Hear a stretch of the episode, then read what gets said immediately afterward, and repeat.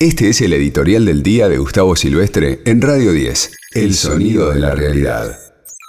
Entre las que llegaron el fin de semana y el lote que llegó ayer de Moscú, esta semana hay 1.600.000 dosis de vacunas para repartir a lo largo y a lo ancho de la República Argentina.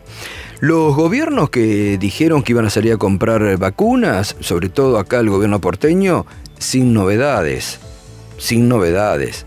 ¿Por qué? porque cada vez se hace más difícil comprar vacunas en el mundo. Porque fíjense que la Argentina, insisten ahora, siguen insistiendo los lobistas de la Pfizer. Siguen insistiendo. Bueno, Pfizer no ha cumplido con los contratos. Eh, ahí tienen el ejemplo en Chile, que habían contratado a la de Pfizer y tuvieron que ir a comprar la trucha de, de Sinovac a China, que tiene baja eficiencia. Y el próximo fin de semana, mm, por las gestiones diplomáticas que incluso el propio presidente está realizando, China estaría eh, desembolsando eh, del contrato firmado por 3 millones de dosis, un millón más de dosis de vacunas que estarían llegando el próximo fin de semana a la Argentina. Ya hay 9 millones de dosis, 9 millones de dosis que han llegado a la Argentina van a seguir llegando.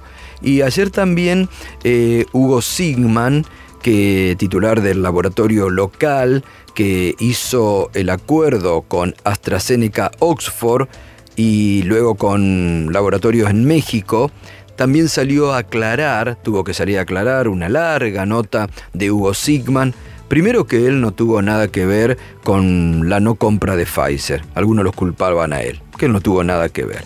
Y segundo, contando, bueno, eh, los problemas que, eh, que, ha tenido México para el envasado, que mm, la producción aquí de del elemento sustancial de la vacuna de AstraZeneca Oxford la están produciendo y la están enviando en muy buena cantidad a México, pero que México es la que se ha demorado. Es decir, que eh, vamos a tener eh, para finales de abril y mayo un conjunto muy grande, un lote muy grande de vacunas que están llegando a la Argentina. ¿eh? Esto para desmentir, date cuenta para desmentir otra de las grandes mentiras que tratan de instalar desde Juntos por el Virus, que no hay vacunas y están llegando. Y el mundo, el mundo está en problemas. Qué, qué, bueno, a mí me gusta escuchar cada tanto al doctor Andrés Gil Domínguez, un abogado constitucionalista. Era abogado del grupo Clarín, para que ustedes sepan que, que, no es en esto que intentan hacer, eh, K o no K. No, la verdad es un abogado constitucionalista como Dios manda. Y que clarificaba recién un poco él por saltando la grieta desde lo que marca la Constitución y las leyes, diciendo, no puede un tribunal municipal alzarse contra una decisión a nivel nacional. No puede. Cuando la, cuando la política se judicializa, se termina la política. Y acá lo que hace falta son actores políticos actores políticos. La oposición hoy en la Argentina carece de actores políticos en serio, que se dejen de jugar con eh, buscando un voto más o un voto menos, que se dejen de jugar a la política para ver cómo consolidan liderazgos en una fuerza que hoy está totalmente conflictuada, como es Juntos por el Virus, y que realmente se pongan del lado de la gente, del lado de la salud. No me voy a cansar de repetirlo. Lo que están haciendo desde Juntos por el Virus es siniestro. Es un atentado a la salud pública de los argentinos.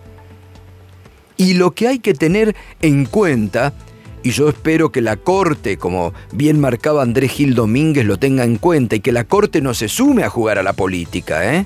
Ojo, porque la Corte está en deuda. La Corte está en deuda.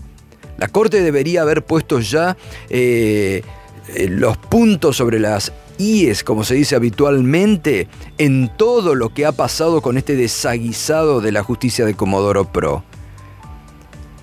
Ayer nos sorprendíamos cómo desde su lecho de enferma internada, como está ella en una clínica porteña, producto del coronavirus, la doctora María Servini, una jueza federal con más de 45 años de carrera judicial, sacaba una explosiva carta pidiéndoles, pidiéndole, porque yo no, no, se refería al doctor Gustavo Hornos, ¿no?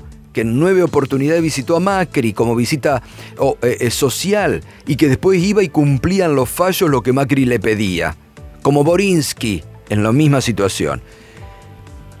Pero ayer les pedía un poco de dignidad a la jueza María Servini a sus pares. Que dejen los egos de lado y que se dediquen a hacer justicia y les pedía que limpien que limpien esta justicia indigna que hay en la Argentina.